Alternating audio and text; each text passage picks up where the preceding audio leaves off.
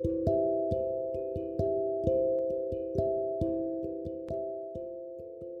んにちは、カウンセラーの山本恵美です。今日はですね、えっと、あ、好きなことを続けるみたいなことにしようかなと思います。あのですね、エネルギーが皆さんいっぱい持っている方が、こう、ラジオとか聞いてもらっても多いと思うし、なんだろう。あ、私もね、好きなことをいっぱいやりましょう、みたいなことをいつも言ってます。で好きなことは何ですかと。あなたの好きなことはないんですかみたいな。そうするとね、なんかね、またね、修行になっちゃう人が多いんですよ。いや、私好きなことさえも三日坊主で、みたいな、みたいなやつ、みたいなやつ。で、なぜ三日坊主になっちゃうかっていうと、好きなことの型っていうのがあるんですけど、それをみんな守りすぎるんですよね。例えばあの私やってるヨガとかだと絶対あのヨガなのにめっちゃ私ヨガの先生なんだけどめっちゃ体が硬いんです。なぜならちょっとでも痛かったりちょっとでもポージングできなかったら絶対やらないタイプのヨガなんですよ。そのクリスチャンマジャのヨガってえっとまああのセラセラピー系なんで自分の気持ちに寄り添うことの方が大切でそのポジションを取ることでなんか手に入れるっていうよりは 自分の気持ちに寄り添うことでそのポジションを使ってあの気持ちよくなっていくみたいな感じなのでどちらかといえばなんかそういう痛い思いまでしてなんかその何かを手に入れるってこともやめるっていうことを私はヨガの世界ではやってます。でもだからあんなにねヨガってなんかこうギッチギチにやっていくように見られるんですけど実際はもう本当にゆるゆるなんですね。だから続いた。で続けなきゃ、えっと、いけない。続けることはすごく大切なんですよ。こういうね。でも一番大切なことというか続けるためというかその好きなことをやることすごい大切で、まあ、それがまあヨガであり瞑想でありその体の自分の心をと保つことでありね。でいろいろいいことってみんな知ってるじゃないですか。やんなきゃいけないんだけど焦っちゃってできないみたいな。でまあカウンセリングしてくださる方も皆さんすごいなんか素晴らしい方が多くて、まあ、エネルギーが案外にあるわけじゃないですか。だからそこまで悩むわけですよね。セクシャリティのことに対してもそうだし。ねエネルギーあり余ってるからやっぱり何かしら表現とか何かしらした方がいいわけですよ。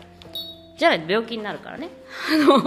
そのうつ、その言いたいことを言えない自分っていうのがすごい病気になるわけですよ。で、それが、まあ、言語化できなかったりとかする人は、まあ、アーティストなんで、えー、写真撮ったりとか、うん、絵描いたりとかする必要があるんですけど、えっと、まあ、私なんかまさにそれですよね。物申し系じゃないですか、もう。言いたいことがいっぱいありすぎるみたいな。でも、もう、それは怒りとかでもいいんですよ。エネルギーだから怒りでも何でもいいの。であのそれは文句じゃなくて自分に合わせるために、えーと、必要なものっていう感じに思ってだからね物言えない人ってちょっとあれなんですよね。やっぱ病気になりやすいっていうかきついと思いますね。あの我慢して言わないみたいな。でまあそれはそれででそれですごい似ているのが我慢して言わない人ってまあ、続かないって言うんですけどなぜなら我慢して変えないんですよ。例えばなんかヨガだったらきちきちに先生こうしなさいって言ったから先生といやこれスポーツ私できないんですけどって言ってあじゃあこっちにすればみたいな先生を選ばなかったりとか。でまあそれでねあのもうこれダメそんなんダメ絶対これやなきゃダメって言わ言える先生だったらあこの人合わないなって思えばいいわけですよ。なのにいやいや私がいけないんだみたいな感じになっちゃうとあのそこでまたねあの続かなくなっちゃう好きなこともあんな好きだったのにみたいなででもあのなのであの、まあ、もちろん先生とかも選ぶ必要はあるんだけど何よりもその自分が好きなことをやるときにね楽しいままでいかに続けていけるかっていうことをすごい工夫してあげる必要があるんですよ。でそれはもう学学校とかを変えるのもそうだし例えば習い事とかでもそうだしねあのいかに嫌にならないように自分が続けていけるかの、えっと、ハードルを下げていくっていうか例えばプライベートレッスンだったら行くけども一グループレッスン行かないなと思ったらもうお金かけてもグループよりもプライベートの方がやっぱりいいわけですよそういう人は。とかなんかねあのこうすべきみたい。だからその例えばまあブログ発信とかもブログがいかに楽しく自分が続けていけるかっていう環境や状況とかをあの作った方がいいんですよね。でそれがやっぱりその私なんかだとまあ結構間違えちゃうのがやっぱりね瞑想とかしてからブログ書いたりとかすることが多いんですけどこんなエロいブログとか書いてるのに。っていうのはやっぱりねあの気分よく書かなきゃっていうそのめ、ま、前モチベーションみたいな今日は絶対楽しいこと書かなきゃわっていう時は自分で笑いながらでも書かない書かなきゃいけないですね。笑いながら書かなきゃいけないって書くんですけどあのそのねモチベーションとかを下げちゃうような状況じゃなくて楽しくできる工夫をすごくしてあげないといけないんですよ。それは自分のことを理解してあげなきゃいけないから自分がどういう時に挫折しやすいかとか結構みんなねストイックになっちゃうんですよなんか英語好きだから英語勉強したいんですって言ってる方とかもいたんですけどなんかねそ受験生みたいになっちゃったりとかするのってその好きならいいんですけどなんかその受験生をやることが好きならいいんですけど好きなのか英語の上達を望んでるのかまた別みたいな。でそうするとやっぱりねあのそのすごい短時間ではいいんですけど長時間でうまくいかなくなっちゃうんですね。でなんか例えばまあだから言語とかもそうなんですよ。私は結構行って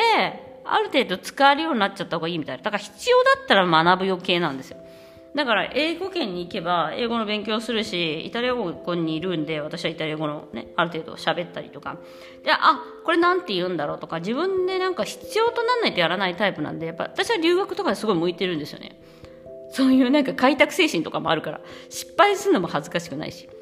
でももしそういうのが嫌いな人はやっぱり言語を学ぶ時に留学とかしちゃったらもう死ぬほど恥ずかしいしもうやってらんないわみたいになっちゃうからそしたら日本でそういう先生についたりとかした方がいいわけなんですね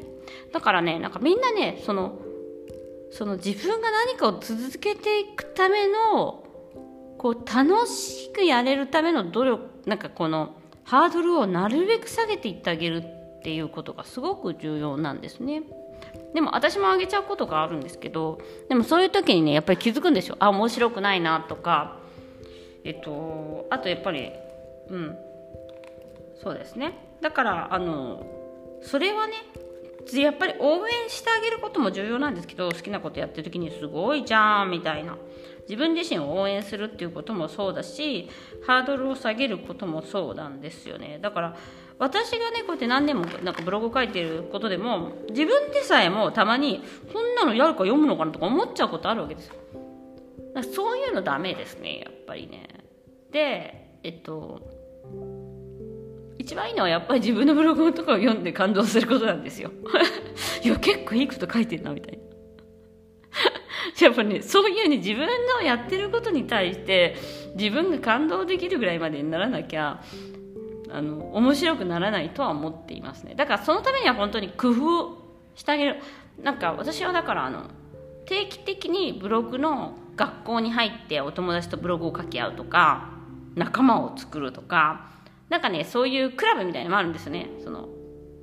そういうのに入ってねなんか仲間を作って「いや」とか言って「大変だよね」とかいう話をするとか。なんかねそういうねあの自分に対するこう一人でストイックに何かをするよりも誰かと楽しくやりたいんだったらそういうことも今の世の中ではできるのでとなるべくみんなとね仲間と楽しくやっていくっていうことをおすすめしています。そして好きなことがあったら楽しく続けるです。もう好きなことを歯食いしばって続けてたら絶対嫌いになっちゃうから。それは人も同じです人も。ということで、えー、今日はここまでです。ご視聴ありがとうございました。